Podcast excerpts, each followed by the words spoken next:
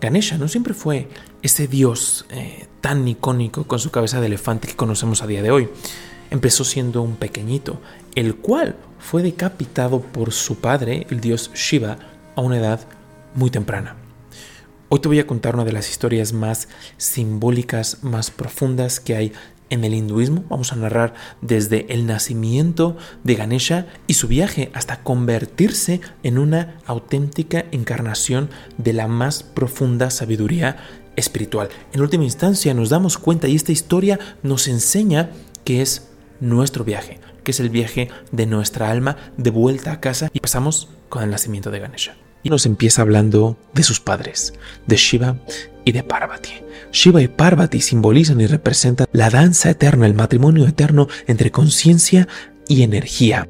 Esta energía tiene el nombre de Shakti. En su estado supremo se llama Adi para Shakti, la energía primordial. La historia nos lleva al momento en el que Parvati está practicando austeridades para convertirse en la consorte de Shiva. Y no está sola, está con su padre, está con el rey Himavat, que era la encarnación, la personificación de los Himalayas. Después de tiempo de estar practicando austeridades, Shiva llega a meditar a esas montañas.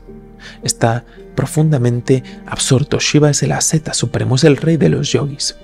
Parvati y su padre, de la forma que pueden, empiezan a procurar al meditativo Shiva. Shiva, absorto, interiorizado en su meditación, no se percata que son Parvati e Imavat los que le están procurando.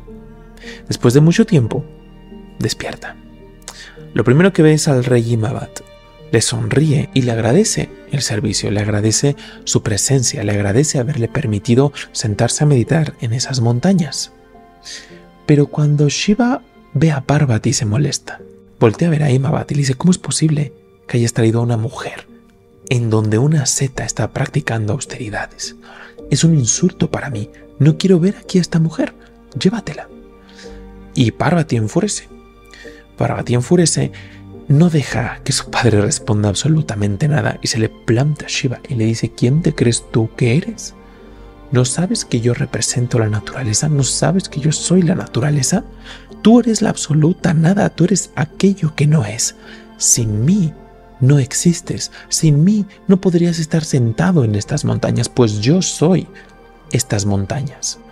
Shiva va hacia adentro y dice, si lo deseo, en un segundo puedo diluir absolutamente todo. Yo no necesito esta naturaleza, no tengo ningún deseo. Y Parvati se acerca y le dice, si bien puedes diluir absolutamente todo, ¿qué te quedaría? No podrías estar sentado aquí, no podrías estar interactuando con absolutamente nada, pues eres aquello que no es. Me necesitas forzosamente, necesitas que haya esta manifestación sonríe y le dice, sin mí volverías a la absoluta nada, volverías a lo que es inmanifestado. Y Shiva internamente está complacido, porque lo cierto es que solamente estaba probando a Parvati. Sin embargo, decide no manifestar nada. Voltea con el rey y le dice, llévatela, no la quiero ver aquí. Pasó tiempo, Parvati de forma un tanto renuente acepta irse. Recuerda, había estado practicando austeridades para casarse con Shiva. En una encarnación anterior ya había sido su consorte, pero aún así decide guardar silencio y se retira. Mucha gente se cuenta que empieza a intervenir para convencer a Shiva de que tiene que aceptar a Parvati como su esposa. Así que después de un tiempo decide aceptarla. Acepta a Parvati como su esposa. Sin embargo, Parvati no estaba satisfecha porque el comportamiento de Shiva era el de una seta, no era el de un marido. Ella en un principio había pensado que si Shiva era su consorte, de alguna forma su vida se iba a enaltecer. Y lo hizo, pero no de la forma en la que ella creía, porque ella estaba buscando esta unión, ella estaba buscando este matrimonio, quería que Shiva tuviera cierto tipo de comportamiento. Sin embargo, la mayor parte del tiempo se la pasaba meditando, se la pasaba absorto.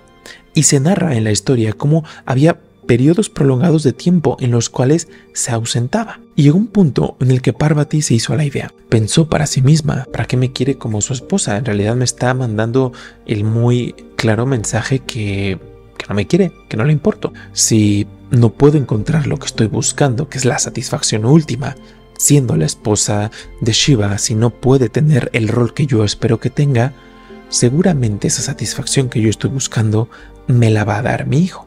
Se cuenta que va a las orillas de un lago y crea una pequeña figura de barro. Por el poder que tenía, por ser quien era, ella le sopla la vida a esta figura que había creado y este es el nacimiento del pequeño Ganesha. Aquí es un niño, un niño común y corriente.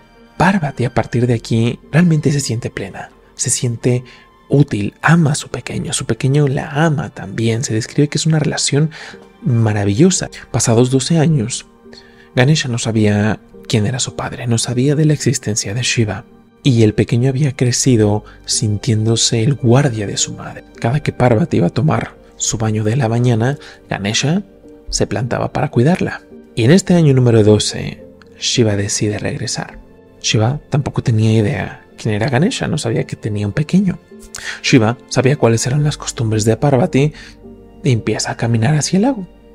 Ganesha ve que alguien se aproxima, se implanta en medio, le dice no puedes pasar. Shiva se extraña, ni siquiera hace caso, va a pasar adelante, Ganesha se vuelve a plantar y Shiva inmediatamente toma su arma y corta la cabeza del pequeño Ganesha. Llega con Parvati y inmediatamente Parvati ve que el arma de Shiva tiene unas pequeñas gotas de sangre. Se teme lo peor. Cuando Parvati se encuentra con su pequeño decapitado, lo primero que experimenta es desesperación, una profunda tristeza, sufrimiento, el cual después se transforma en ira. Se vuelve con Shiva en un estado fúrico, lo toma y le dice, tienes que devolver a mi pequeño, mi pequeño era la fuente de mi felicidad, tráelo de vuelta a la vida en este instante. Shiva en un estado de calma vuelve a ver a su consorte y le dice, está bien, vamos a traer a tu pequeño de vuelta, no pasa absolutamente nada. Aquí la historia, de forma simbólica, se dice que Shiva pide traer una cabeza de elefante, una cabeza de un elefante bebé para ponérsela al niño. Una vez la traen, Shiva de nueva cuenta le sopla la vida.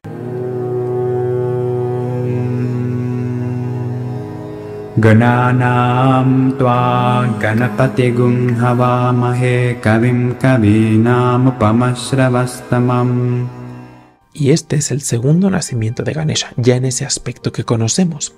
Sin embargo, esta parte es muy simbólica porque hay otro aspecto de la historia que nos cuenta que en realidad esa cabeza de elefante fue la cabeza de uno de los acompañantes de Shiva, de los Ganas. Se cuenta que los Ganas son las criaturas que siempre, a todos lados, a donde Shiva va, van estas criaturas con él. Ganapati, que es el nombre por el cual se le conoce también a, Ganesha, está haciendo referencia a esto, al rey de los Ganas. ¿por qué entonces nos habla de un elefante? Aquí es donde viene la parte maravillosa. Todo esto está hablando del sendero espiritual. Ganesha representa lo que en sánscrito conocemos como Buddhi. El elefante es un símbolo de sabiduría, de inteligencia.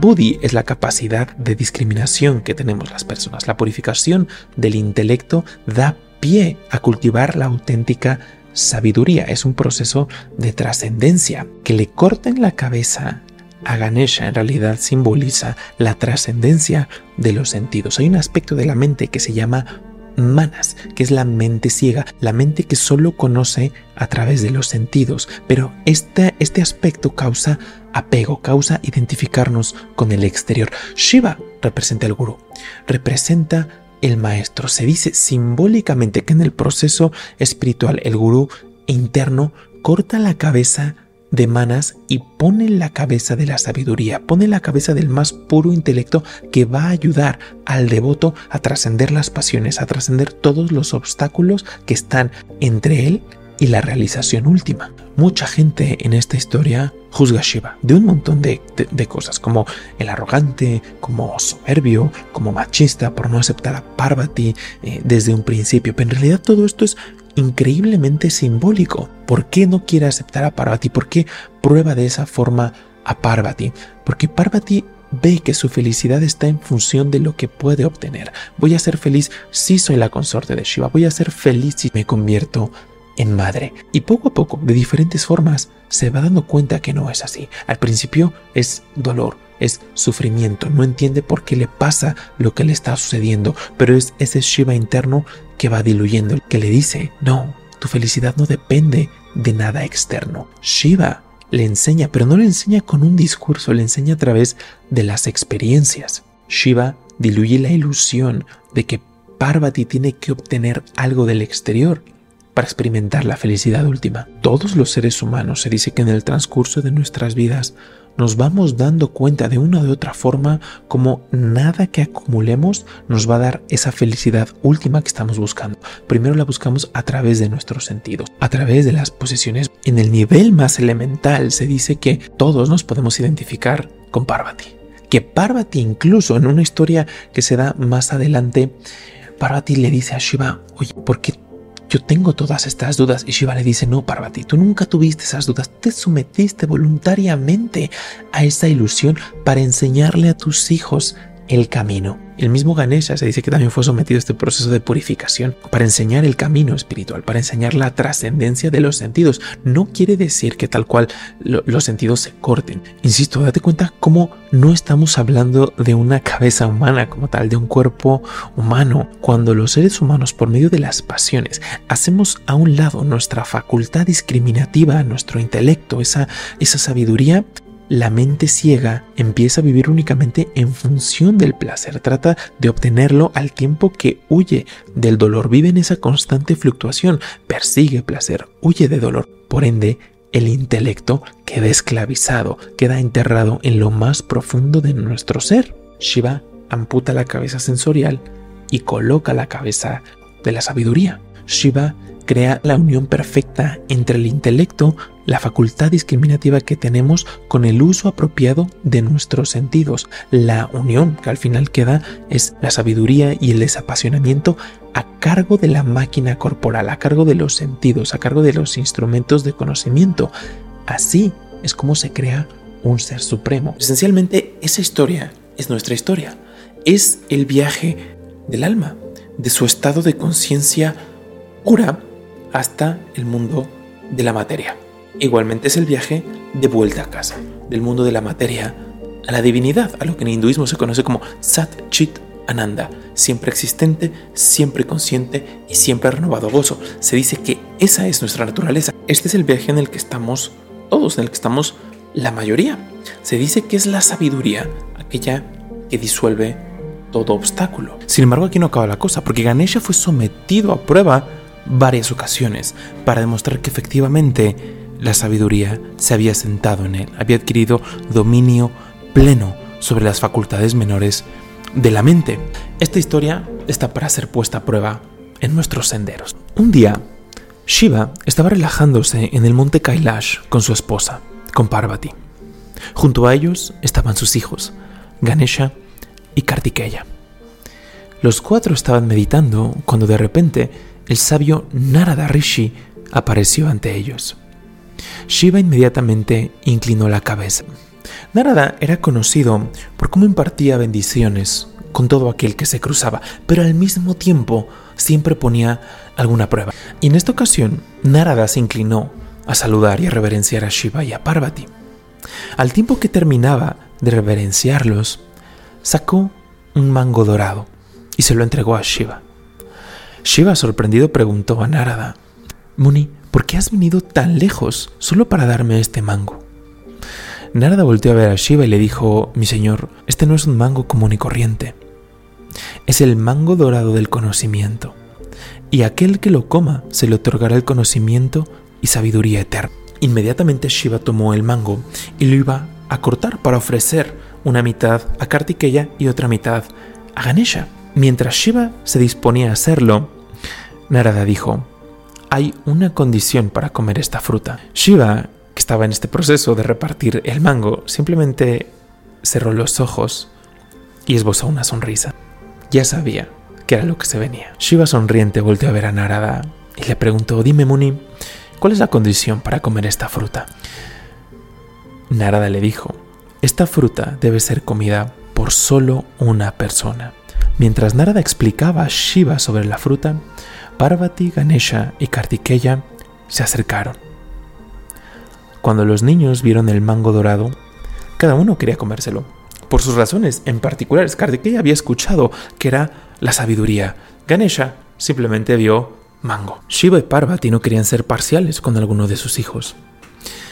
Así que Shiva volteó a ver a Narada y después a los pequeños y les dijo, chicos, Narada Muni decidirá quién se queda con el mango. Ahora Narada era quien estaba en la encrucijada, pero simplemente sonrió y dijo, chicos, aquel que dé la vuelta al mundo tres veces primero obtendrá esta fruta. Antes de que Narada terminara de decir estas palabras, Kartikeya ya había saltado a un pavo real. Pronto estaba fuera de vista. Ganesha permaneció en donde estaba con una expresión pensativa en su rostro. Ganesha, ¿no vas a dar la vuelta al mundo? preguntó Parvati. Espera, madre, estoy pensando. En ese momento, Kartikeya pasó velozmente junto a ellos gritando, Ya terminé la primera vuelta. Ganesha, levántate y por lo menos empieza, no quiero ganar nada más así. Kartikeya ya estaba 100% seguro de que ganaría. Tenía aparentemente todas las herramientas, tenía un pavo real, mientras el pequeño Ganesha, su vehículo era un humilde ratón. Este seguía sentado en el monte Kailash, aún no empezaba. Después de unos minutos en silencio, Ganesha por fin se levantó. Tanto Narada como Shiva y Parvati pensaron que el pequeño Ganesha iba a emprender el viaje.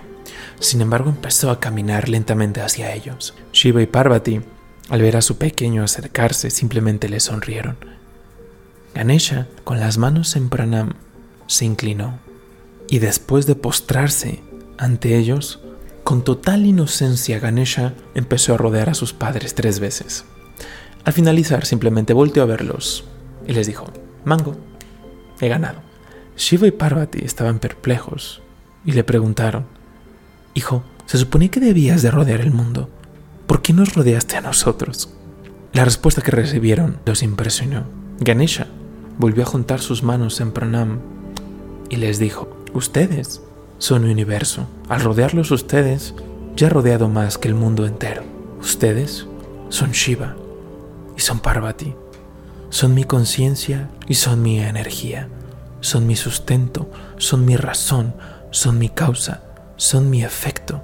Sin ustedes, no hay nada ni conocimiento, ni devoción, ni compasión. Ustedes son la causa de todo. Ustedes sostienen a los incontables universos, los crean, preservan y los destruyen. Ustedes son la causa de la inteligencia, son el fundamento de la sabiduría, son el amor, son la compasión y son la devoción. Yo me debo a ustedes. Amorosamente aquí están pretendiendo ser mis padres. Pero yo sé quiénes son realmente. Al estar con ustedes, yo ya lo tengo todo. Mientras Ganesha terminaba de decir estas palabras, Kartikeya llegaba demandando el mango, gritando, he ganado, he ganado. Volteó a ver a Ganesha y le dijo, todavía estás aquí. He dado la vuelta al mundo tres veces, tres veces, y tú sigues aquí. He ganado yo.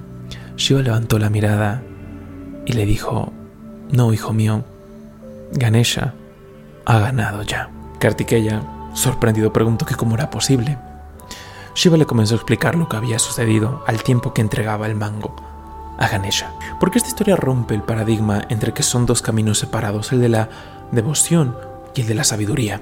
Habitualmente vemos al conocimiento como ese mango, como algo que hay que adquirir, como algo que todavía no tenemos, como, como algo que nos hace falta. Y Kartikeya es lo que le sucede. Ejecuta de forma inmediata la acción que le va a dar ese conocimiento y esa sabiduría. Ganesha primero emula a su padre. Ganesha se sienta, se calma, se queda completamente quieto y después piensa en lo que va a hacer. Y en esta quietud, renuncia, emoción suprema, la sabiduría y el conocimiento se le dan por añadidura. Puede que no sea el camino de todos acumular de esta manera el conocimiento. Puede que tan solo necesitemos ser un poco más como Ganesha, sentarnos en quietud. Kartikeya simbólicamente aquí está perdiendo, pero después de un tiempo también logra llegar a ese estado. Shiva va con él, después hace una especie de, de empieza a complicar las cosas, Shiva va con él le explica y eventualmente llega al mismo sitio. que Ganesha. Podemos, como Kartikeya, activamente buscar ese conocimiento y esa sabiduría última. Esas vueltas que le da al mundo representan ese viaje, quizá de ir acumulando, de ir aprendiendo a través de montones de experiencias a lo largo de nuestra vida, pero le requiere darle tres vueltas. Ganesha, esa realización que obtiene, dice, todo ya está aquí, todo lo que necesito está aquí. Se sentó en quietud. No fue inmediato de ninguna manera, le demoró tiempo. Mientras Kartikeya estaba ahí por todos lados, Ganesha lo estaba utilizando para ir hacia adentro. El mango también representa la gratificación instantánea. Ninguno de los dos van sobre el mango. Narada por eso es que pide una prueba, no llega y les da el mango a los pequeños y es cómanselo, no, es la gratificación sensorial, placer inmediato. Dice, quien haga esta actividad impensable, ya sea darle tres vueltas al mundo o sentarse en profunda quietud y darte cuenta que tanto Shiva y Parvati viven dentro y hay que dirigir todo ese, esfuerzo al interior, requiere trabajo, mucho trabajo. Estos dos caminos pueden representar hasta cierto punto extremos. La mayoría de las personas en el sendero espiritual puede que a lo mejor nos requiera dar una vuelta simbólicamente hablando, pero después te das cuenta y dices, oye, y si me siento a realizar todo esto, puede que esa sabiduría se dé por añadidura y es un experimento. El ratón de Ganesha es eh, el vehículo, se dice. Es obviamente simbólico, ¿no? Aquí luego, luego la mente puede decir cómo Ganesha va montado en un, en un ratón pero simboliza el dominio sobre las fuerzas menores, enfocadas principalmente en los deseos, en la inestabilidad de, los pensamientos que van y vienen. Ganesha, siendo este aspecto eh, de la mente discriminadora que da pie a la sabiduría, está encima del ratón, porque el ratón simboliza las, las ideas pasantes, los deseos pasantes. Ustedes cuando están intentando meditar, somos, aspiramos a ser Ganesha aspiramos a ser este aspecto de Ganesha que está por encima de esas cosas que son tan pequeñitas, tan sutiles, pero cómo pueden importunar el sendero espiritual. Ese pensamiento, al principio tú tienes en meditación y pasa uno, pero si tú le das tu atención, le vas haciendo zoom, una idea que te llega. Ganesha simboliza el dominio sobre esas pequeñas ideas, pero también es importante mm, porque a pesar de ser tan pequeños, Así que lo más pequeñito en la creación son los pensamientos. Pero si tú le aplicas tantita energía a este pensamiento, si le aplicas tantita voluntad, empieza a crecer, empieza a crecer y se vuelve enorme. Y aquí es en donde el elefante le aterra el, el ratón, porque ha adquirido dimensiones desproporcionadas y sale huyendo. ¿Qué quiere decir que salga huyendo? Tu discernimiento se esfuma. Tus ganas de hacer un esfuerzo en el, en el sendero espiritual, se van. Tú eres un elefante, tú eres la sabiduría plena, eres Sat Chit Ananda, eres la divinidad individualizada. Sin embargo, cuando nos identificamos con aquello que es menor, pero le das tu energía, le das tu atención, eso crece dimensiones desproporcionadas que te hacen ocultar al verdadero ser. Tú eres un elefante, pero en ese momento no tienes esa conciencia. Ves que el ratón es inmenso y huyes y abandonamos el sendero espiritual. Pero eventualmente, ¿qué es lo que va sucediendo? Cuando esa sabiduría simbolizada, ese discernimiento huye, poco a poco el ratón sigue ahí. Tu conciencia sigue pensando en esos deseos, en esas ideas, nace el miedo, nacen todas estas emociones que son menores cuando Ganesha se vuelve, entra en conciencia, sabe que es hijo de Shiva, que es hijo de Shakti, que es conciencia y energía, esto simbolizan Shiva y Shakti. Eh, cuando se da cuenta de ello, dice, no, no, no, no, no, no, no lo aniquila, no, no, no mata al ratón, sino es te voy a usar, vas a ser mi, vehículo. E, esas, esas emociones las voy a transmutar, esas ideas, esos pensamientos los voy a volver constructivos para hacer de mi vida un poema. Otro aspecto también es la humildad, la modestia. No importa que seas quien seas, no importa el, el tamaño de tu mente, el tamaño de tu, de tu sabiduría, de los conocimientos que tienes. Aún así, te interesas por aquello que, según esto, es menor, las formas de vida que aparentemente son menos evolucionadas. Ganesha nos dice, es mi amigo también. y es humilde. Y esto que hace le da más devoción, porque ve como todo es una expresión de la divinidad. Sin humildad no es sendero espiritual, por lo menos sin un intento de, ser, de ser humildes, de ir cultivando poco a poco esta, esta cualidad, no hay vida espiritual. Entonces Ganesha, sabiduría, discernimiento, removedor de obstáculos, sí, pero su vehículo es un ratón porque te dice, si no se mueve con humildad, se vuelve soberbio. Y la soberbia es abrir la puerta a la ignorancia, porque te identificas con aquello que es limitado. No importa cuánto puedas acumular, no importa cuán, cuántas personas te puedan decir que eres sabio y que eres esto y que eres lo otro, aún así, en comparación de la infinitud de esta existencia, tan solo necesitas para darnos un baño de humildad ver a las estrellas y darnos cuenta de todo lo que no sabemos aún. Tan solo eso. Por eso es la sabiduría va montada sobre ese ratón.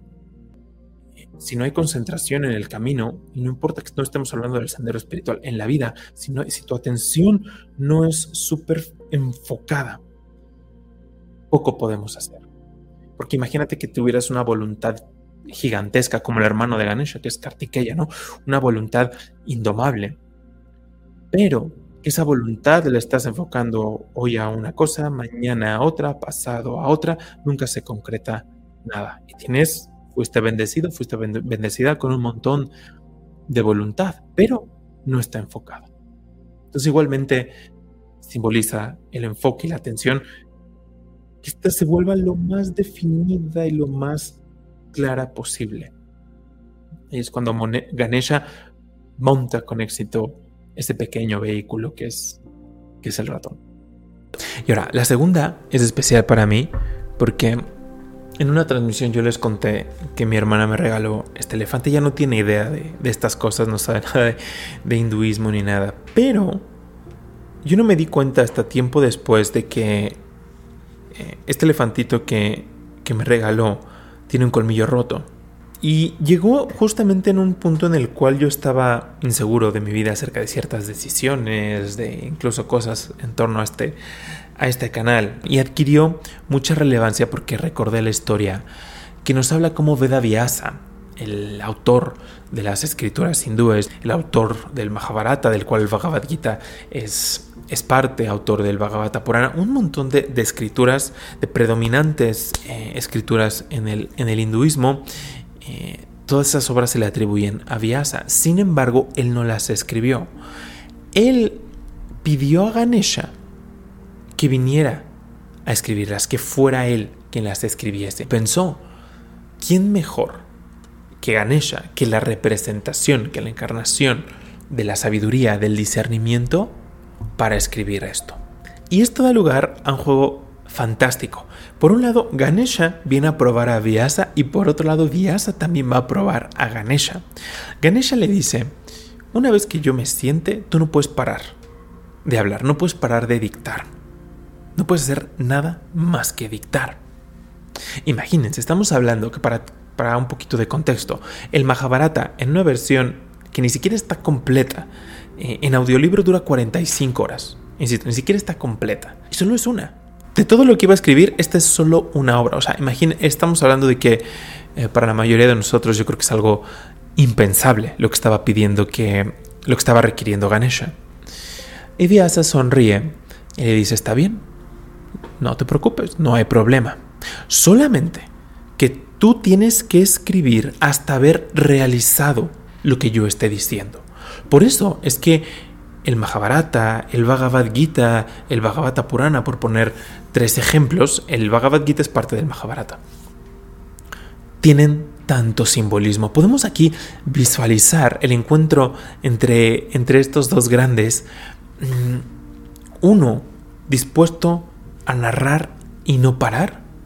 Y el otro escuchar, asimilar, procesar, utilizar toda esa sabiduría que, que, lo caracteriza para poder discernir y bajar a palabras el conocimiento del universo. O sea, dense cuenta, yo intento, hago un esfuerzo por imaginar eso y, y es maravilloso. Pero la historia no se queda ahí porque justamente antes de empezar, la pluma con la que iba a escribir Ganesha deja de funcionar.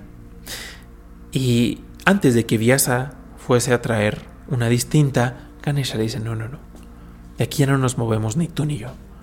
Se lleva la mano a su colmillo y lo corta. Y es con ese colmillo con el cual escribe todos estos textos maravillosos. Esto representa que el mensaje es muy sutil. Lo podemos hacer, podemos ir tan tan profundo como nosotros queramos. Va mucho más allá de la necesidad de un simple instrumento de, de escritura. Se convierte en un acto de entrega absoluta, un sacrificio en nombre del Dharma, un ejemplo de cómo la devoción y el sacrificio conducen a esa realización última. Esa fue la prueba final. Antes de que Ganesha empezara a recibir, asimilar a interpretar y luego a transmitir todo lo que tenía Vyasa, le requirió ese sacrificio personal, requirió entregarse a sí mismo. Estas son las razones, podríamos decirles, supremas por las cuales Ganesha es verdaderamente reverenciado. Por eso quería compartirles esta historia, porque mm, pues la, ternura y todo que puede causar el, el elefantito es, es muy bonita, pero creo que cuando intentamos asimilar estas representaciones, de verdad podemos empezar a comprender mejor los aspectos de la divinidad, cómo, cómo se está manifestando a través de, de, emociones, a través de acciones, a través de fuerzas, pero todo esto está dentro de nosotros. Cada uno, sin importar tu nivel de memoria, sin importar a lo que te dediques, eh, tenemos esta parte dentro. Tenemos el camino dentro, la autopista está dentro para llegar a esa sabiduría. Esto no se traduce a, escribirla como hiciese Ganesha o hablarla como, como Veda Vyasa. No, no, no, no. Es esa asimilación, asimilación perdón, interna. Y también nos deja un espacio para, para reflexionar. ¿Cuál es para ti ese, ese, colmillo roto? ¿Cuáles son los sacrificios que has tenido que hacer a lo largo de tu vida en pos del Dharma, en pos de la entrega, en pos de las cualidades nobles? Algo, si has experimentado cosas bonitas en tu vida a nivel espiritual o, en cualquier nivel, te vas a dar cuenta que hubo una especie de sacrificio personal. No tiene por qué ser el sacrificio más grande, pero tuviste que renunciar a algo, a algo, perdón. Hábitos, compañías, ambientes, por poner unos ejemplos. De ahí hasta quizá ya cosas de una magnitud más grande. Pero siempre he estado ahí. ¿A qué renunciaste? Por el Dharma. Y cómo ello, el ejercicio al final, no para nuestro ego, ni, no, no, no para nuestro orgullo, sino para una especie de certeza de que el sendero espiritual de verdad tiene todo lo que necesitamos. Date cuenta cómo a raíz de ese sacrificio consciente, no es una circunstancia que simplemente nos pasó y nos causó dolor, de esas lamentablemente las hay también, pero no, un sacrificio que fue consciente, ¿cómo te llevó a experimentar un grado distinto de conciencia? ¿Cómo te llevó a experimentar un poquito más de sabiduría o un poquito más de devoción y de compasión? Porque sabemos que en ellas es el camino a la sabiduría. Les voy a dejar acá también, si no lo han visto, para mí es en el top 3 de los videos de este canal, la historia de Shiva y Shakti.